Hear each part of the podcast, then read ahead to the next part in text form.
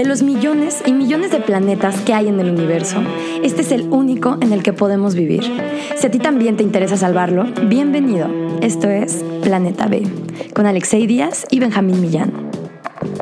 Bienvenidos, bienvenidos a este nuevo episodio, episodio número 11. ¿Cómo estás, amigo? Muy bien, ¿y tu amigo? Somos Be- Alexei- Benjamín. Benjamín, yo soy Benjamín y él Yo es soy Alexei Alexei. Díaz.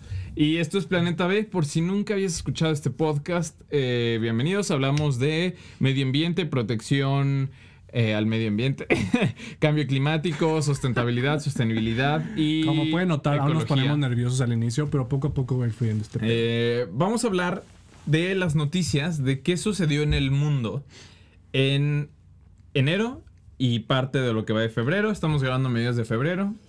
Y venga, con todo. Vamos a empezar con la primera noticia y cómo, cómo esta te puede afectar a ti.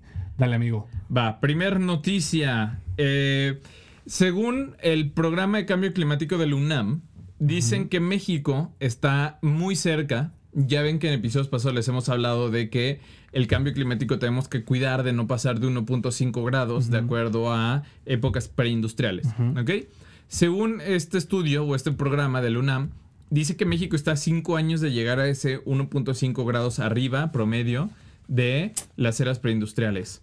Ahora, No mames. ajá, sí, mu- muy interesante, un poquito preocupante. Un pero chingo. eh, 2020 fue un año en el cual ya estuvimos arriba del 1.5 años, eh, 1.5 grados. Eh, porque pues, de- varía mucho el clima, varía mucho de pues, muchas cuestiones climatológicas. 2021 estuvimos alrededor del 1.1. Ujú. Pero se estima que sí, en 5 años ya estemos promediando el 1.5 arriba. Ahora, lo que dicen estos señores, o estos estudiantes, o estos científicos, es que México se calienta un poquito más que el resto del mundo, o es de los países que más se calientan por su cuestión eh, geográfica, climatológica y todo este tipo de cosas. Y en los últimos, desde 1975, México se ha, se ha calentado un promedio de 0.3 grados cada década. Entonces, si seguimos este ritmo, porque además el calentamiento es progresivo, no es lineal, eh, en el 2070 ya estaríamos aproximadamente 4 grados arriba de las épocas preindustriales. Y esto, pues, mucho tiene que ver con las políticas locales y también, pues, tenemos que ver un poquito muy influenciados por el mundo, porque ya habíamos hablado alguna vez en algún episodio de que tarda 7 días en darle la vuelta al mundo cualquier tipo de gas. Entonces también dependemos un poquito de las corrientes de aire y de lo que se en otros países. Pero pues sí, influye mucho lo que se, que se hace aquí local para proteger este tipo de cosas. Qué fuerte. Y Digo, creo que se- suena un poquito confuso porque dicen, a ver, están diciendo que el mundo está a 1.2 grados arriba de niveles preindustriales. Ajá. ¿Por qué me dices que México está en 2020 promedio 1.5? Bueno, pues año con año las temperaturas pueden ser diferentes en los promedios anuales. Claro. Pero hay zonas en el mundo donde a lo mejor están en 0.7 grados arriba de niveles preindustriales. Nosotros promediamos más alto en 1.5 y eso va haciendo una media mundial de lo que está ahorita que es 1.1, Exacto. 1.2. Como para no alarmar. Otra es, ok, esto es una tendencia, es un pronóstico, pero que tampoco suene como ya nos chingamos, ya para 2070 ya vamos a llegar a 4 grados. O sea, más bien tener como esta noción, esta conciencia de que tenemos que hacer algo porque hacia allá vamos, ¿no? Claro. Y en nosotros está que cambiemos el rumbo y que podamos exigir que, exigir que se hagan las cosas para que esto no pase y nosotros empezar a tomar acción. Y ahora, ¿cuáles son las posibles consecuencias de que México se calienta un poquito más? Y es que tenemos diferentes, digo, somos un país megadiverso y eso significa que pues también tenemos diferentes cuestiones climatológicas. Entonces, ¿qué va a pasar en país, en zonas, países, zonas como Tabasco? Pues simplemente se van a inundar mucho más, mucho más agresivamente. así. Y ahora en lugares como Torreón, pues que es muy árido, es muy seco, pues van a tener muchísimo menos agua. Sonora. Eh, aquí en León pues ya estamos sufriendo agua, vamos a sufrir más porque posiblemente llueva menos, posiblemente lo que caiga se evapore mucho más rápido. Entonces pues eso son el tipo de consecuencias que vamos a tener si no cuidamos. Y ahí te va, yo creo que también parte de esto va a ser importante el cómo nos adaptamos. Ahora es, si una cosa es cómo prevenimos el que se caliente más, pero ahora ya tenemos que empezar a hablar de cómo nos adaptamos a. Ujú. Y pues parte de esto tristemente va a tener que haber desplazamiento de gente. O sea, vamos a tener que desalojar zonas Ujú. y pues vamos a tener que poblar las zonas que son menos susceptibles al cambio climático. Híjole. Está qué, fuerte. qué fuerte suena. Está fuerte, pero ya lo estamos viendo aquí. Vamos, o sea, va- ya- o sea, hay que, hay que empujar y hacer todo, como nos dijo José Luis Luege, hay que empu- empujar y hacer todo por salvar o por adaptarnos para no tener que hacer ese, ese, Claro. esa migración. Totalmente. Pero pues va a haber unos lugares que desafortunadamente no se van a alcanzar a adaptar y hay que empezar a, a tener en cuenta que dejar este estigma de los malditos migrantes que se vienen a nuestros lugares porque son personas que pues desafortunadamente perdieron por haber nacido ahí. Claro. ¿no? Sí, totalmente. Entonces, algo para lo que tenemos que estar preparados y tenemos que estar mentalizados. O sea, que no nos pegue tan fuerte es, es algo a lo que nos vamos a tener que ir adaptando. Y justamente es, es ese cambio de conciencia. Bueno, empezamos un poquito rudos, pero a ver, lánzate la segunda noticia. Venga, este es un poquito más. No, no, no. Tampoco está tan fea porque se No está tan haciendo fea, algo, pero está muy interesante porque sí se puede hacer algo, efectivamente. Bastante. A ver, no sé si, no sé qué tan fans de, de volar sean ustedes o de viajar. Yo sé que ahorita, no sé, nosotros los millennials como que nos tiene fascinados este tema de viajar y a veces no notamos cuántos efectos puede tener el, el modo de transporte aéreo. Pero la, la siguiente noticia va así. En, en este invierno se estima que aproximadamente 18 mil viajes fantasma se realizaron en Europa por el grupo Lufthansa, que es un grupo de aerolíneas. 18 mil viajes fantasma. ¿A qué se buen. refiere esto? Viajes o con súper poquitas personas, o no encontré si de plano algunos iban vacíos, pero casi, casi. O sea, ¿por qué se están realizando viajes sin gente? Viajes donde incluso la aerolínea le pierde. ¿Por qué, amigo? ¿Por qué? ¿Por qué chingados? es una falla en la, en la, en la regulación. Al parecer, la variante, la variante Omicron pone en jaque las aerolíneas. Aquí vamos puesto Omnitrix. La variante Omicron puso en jaque este invierno a las aerolíneas. eh, y pues no se vendieron la cantidad de boletos que se pensaba. Entonces hay una regulación en la Unión Europea en la que te dicen, tu aeropuerto de París, aquí el, el aerolínea Lufthansa, Lufthansa tienes 10 cajones de estacionamiento, vamos a ponerlo así, 10 cajones de estacionamiento. Tienes que usar los 10 para poderlos conservar para el siguiente año y para los siguientes meses. Si no los usas... No golpetes tanto en la mesa, güey, se escucha. Ok. Pobres Si de los que no escuchan. Perdónenme. Si no usas tus 10 espacios, te vamos a ir quitando espacios, Ujú. ¿ok? Entonces tienen que usar 80% de sus espacios. Tienen como ese 20% de margen de de colchón cuotas. para cancelar, para, para cancelaciones, para otro tipo de cosas, ¿no? Entonces tienen que usar 80% de sus espacios.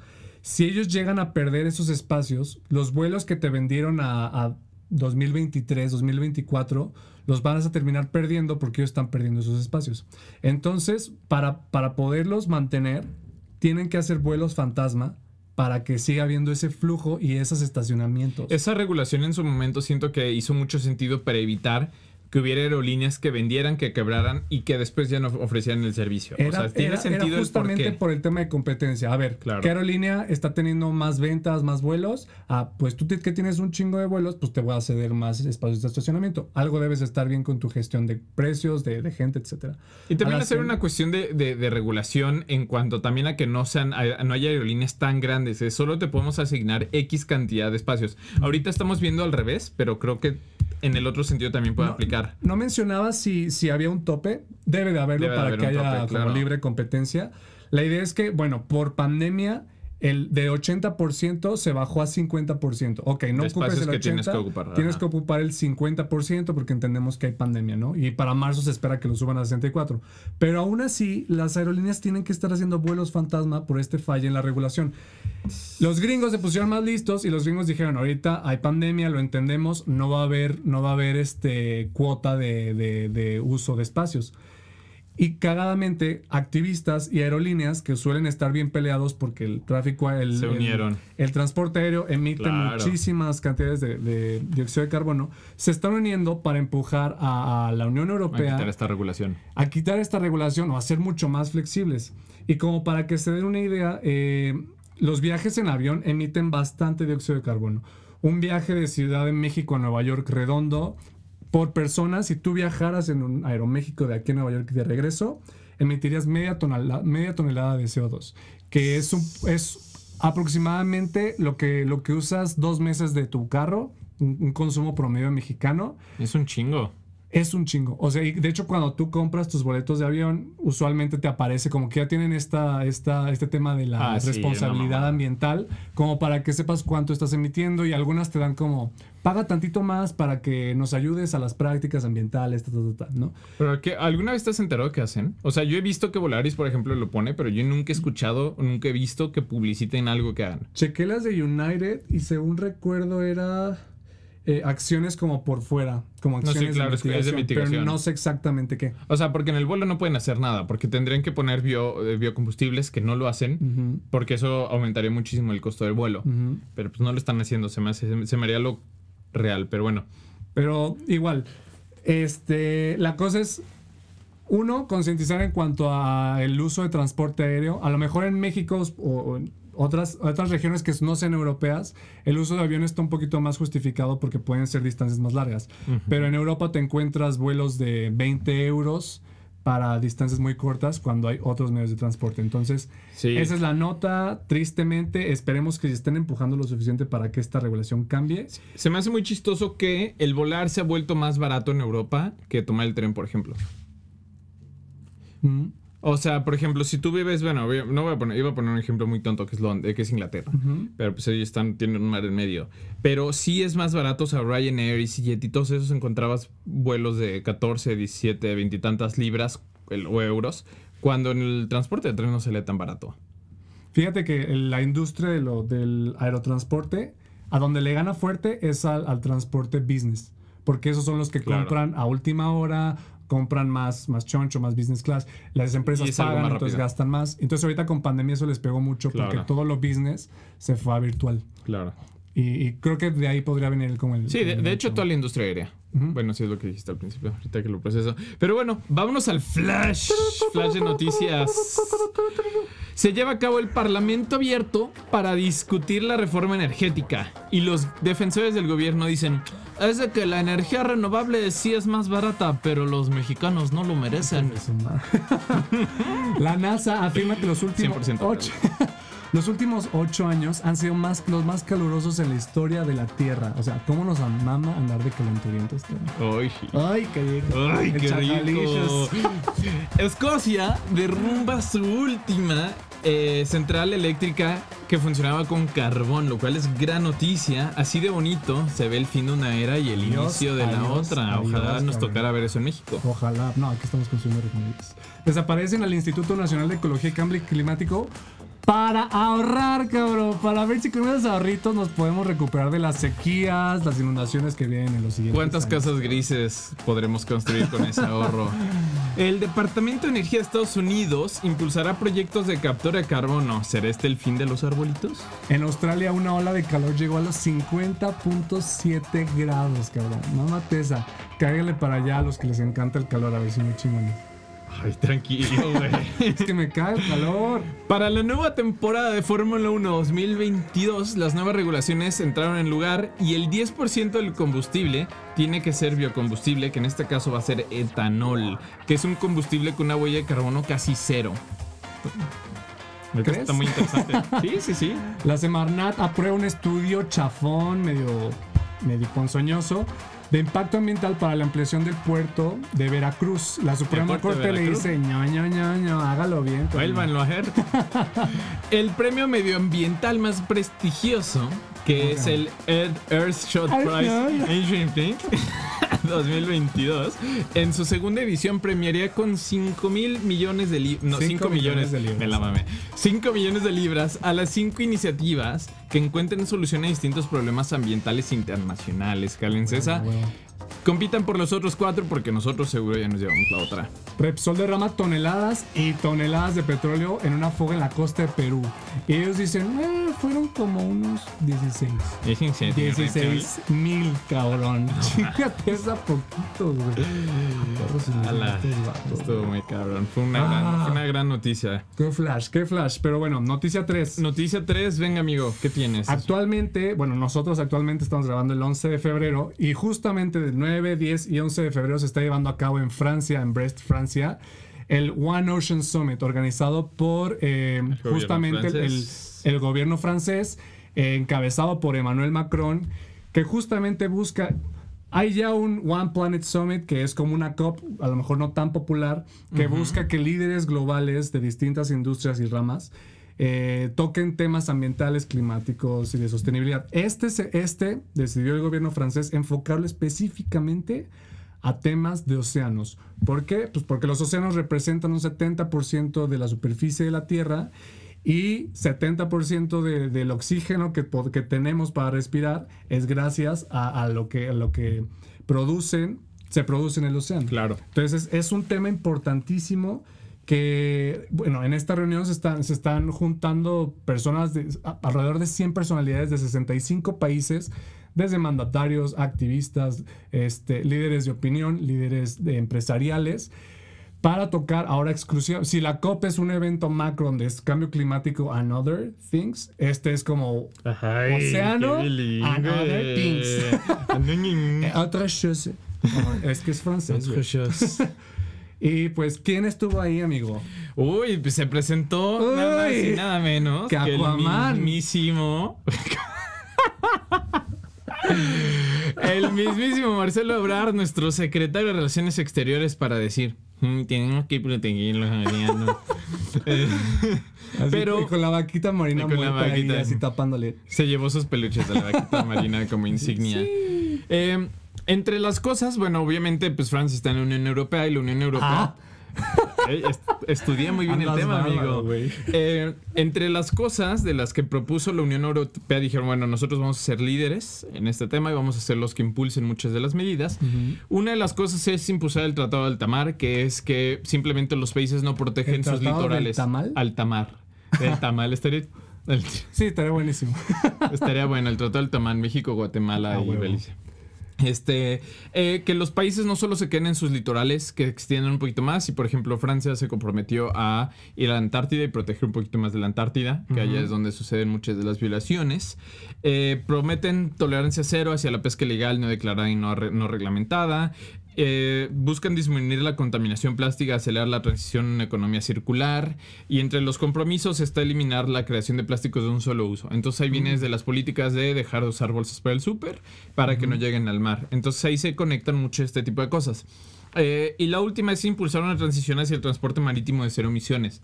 Entre ellas, la Unión Europea comprometió 1.5 mil millones de euros hacia crear algo que le llaman el eh, uh, ¿Cómo Connecting? Europe Facility.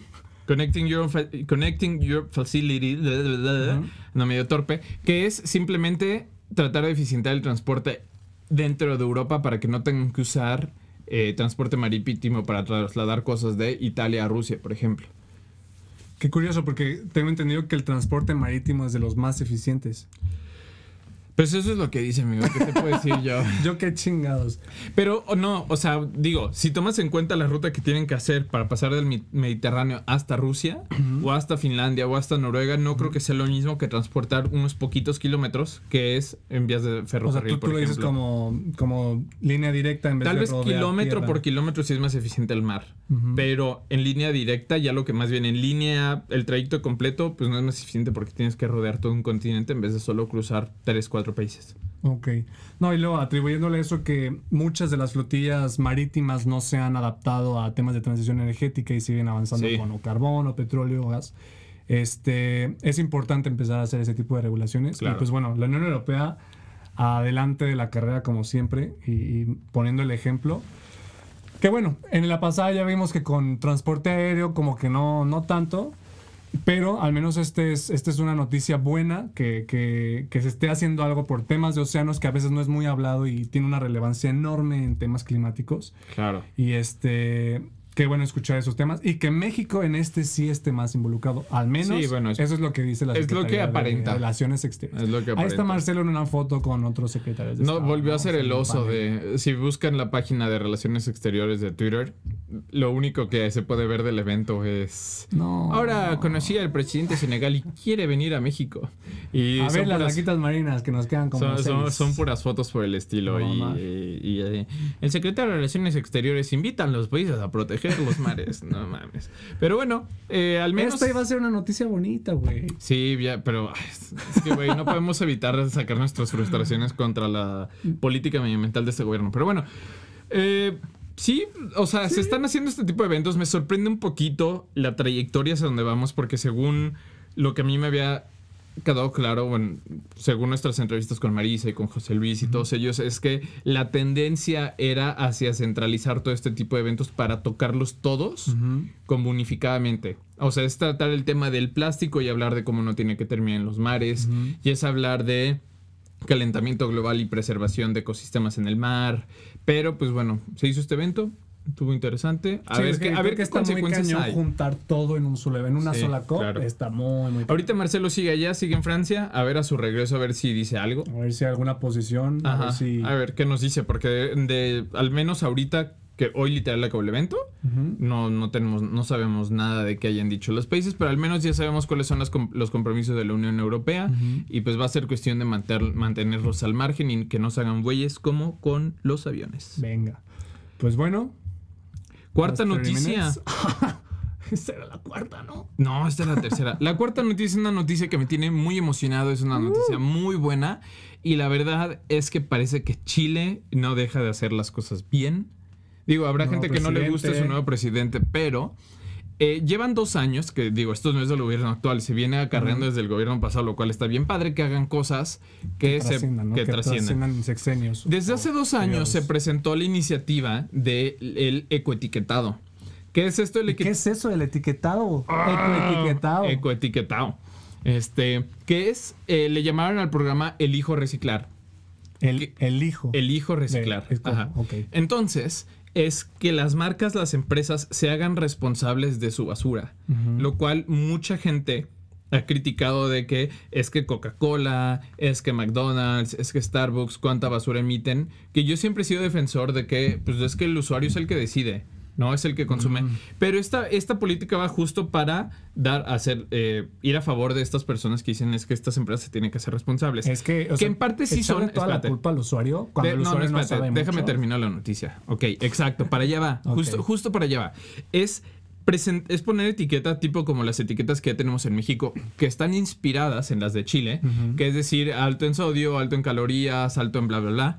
Esto es simplemente dar la noticia de este envase es reciclable hasta tanto nivel. Por ejemplo, 80% de este producto es reciclable, 70%, o este tipo y, y o este tipo de plástico sí se puede reciclar y este no. Entonces es dar información al usuario para que decida qué comprar y qué no comprar. Y ya que compra, que sepa cómo desecharlo. Lo cual es muy interesante porque además también ponen cinta a todas estas empresas para generar productos Mm, que sean reciclables. Es- sabemos que ya hablamos de las 5, 7, 8 R's que hay nuevas, que el reciclado es la última. Bueno, es que también hay, hay una de 7 que empieza desde el rediseñar. No, Ah, la madre, ok. Ajá. ok. Este, entonces ya sabemos que el reciclaje es la última, pero al menos es un paso en el camino, en el camino correcto que queremos hacia donde vaya.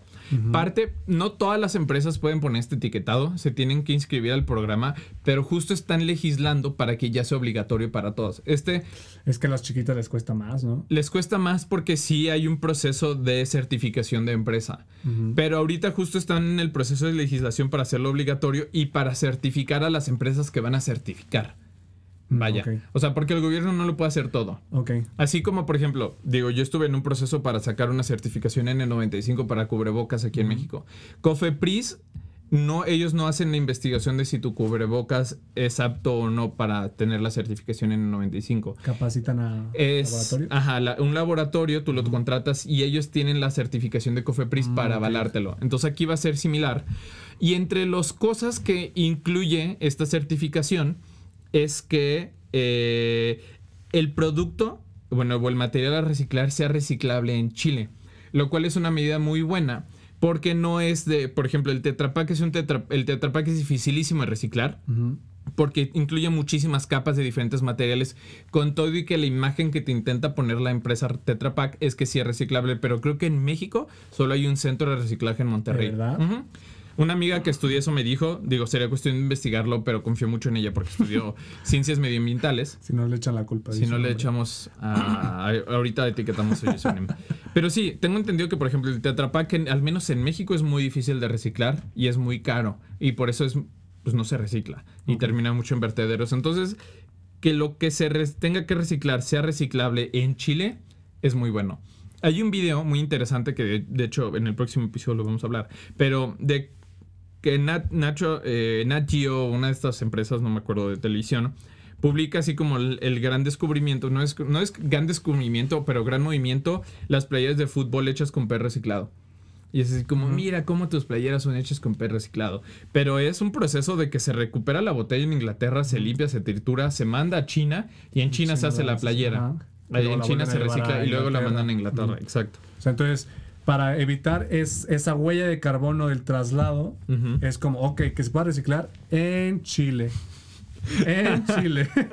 Sí, exacto. Y la meta de Chile es llegar a ser una economía circular hasta 2000, en 2040. Lo cual pues, está muy fregón. Para los que no saben qué es la economía circular, es el que, bueno, creo que tú nos puedes explicar un poquito más. Tú explícalo. Es el que puedas tomar un producto, una materia virgen, lo conviertes en producto, se usa y se puede ya sea re- eh, regresar a su sistema original, que es la naturaleza, o que se pueda convertir en otro producto. El chiste es que esté al como ciclo. circulando, en vez de que se toma, se produce, se usa, se desecha. Es que se esté en un ciclo constante el eh, la materia prima. Eh, entonces, esto, ahorita este proceso de legislación, todavía falta terminar la prueba piloto que empezó hace dos años. Falta eh, legislar cómo se va a regular a las empresas, cómo se va a hacer toda esta cuestión de desecho. Pero su sistema de, reca- de re- que es recaudación, recopilación de residuos Ajá. es el apropiado para que puedan llegar lo que tiran a esas empresas o a estos espacios donde se van a reciclar. Sí, sí, totalmente. Y ahora, va a ser muy interesante si lo incluyen con algún tipo de impuesto al, al, al envase desechable. Que es alguna de las políticas que a mí me encantaría ver que se implementaran. Es ok, si tu coca cuesta 5 pesos, pues nosotros te vamos a cobrar de impuesto un peso por el envase.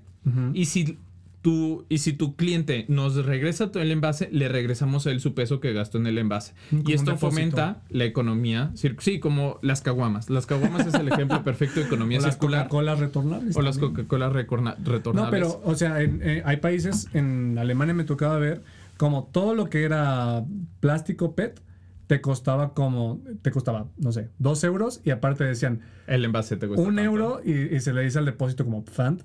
Y luego tú cuando juntas tus, tus buen número de... tu buen- ya no saliste. tu buen número de botellas, las llevas a unas maquinitas que están Ajá. en todos los supers. Tú pones todas las, las botellas, te saca Y un te ticket regresa ese impuesto. Y te regresa ese Claro. dinero. Ajá, sí, es un sí, sí. depósito tal Claro. cual. Incluso eso fomenta que las personas que están eh, a lo mejor en, en- en circunstancias con de menor ingreso económico puedan ac- acudir a los tiraderos de basura donde los que tienen más dinero dicen, ah, pues yo tiro aquí mi, mi bote Se vuelve económicamente plástico". viable recuperar residuos. Que digo, en. México ya es hasta cierto punto. Pero es un incentivo extra para que se haga Claro. todavía más. Ojalá, a ver cómo les Porque va en aparte es muy Chile. fácil, pues en cualquier súper. Es una medida que me encanta, que ojalá que más países lo repliquen y ojalá que en México, pues algún día lleguemos a hacer algún tipo de ecoetiquetado. Chile a la vanguardia. Pues muy bien, eh, nos vemos la próxima semana. No se olviden de darnos eh, cinco Follow. estrellas en, Spotify, follow. Follow. Y pues bueno, El único planeta B es este podcast.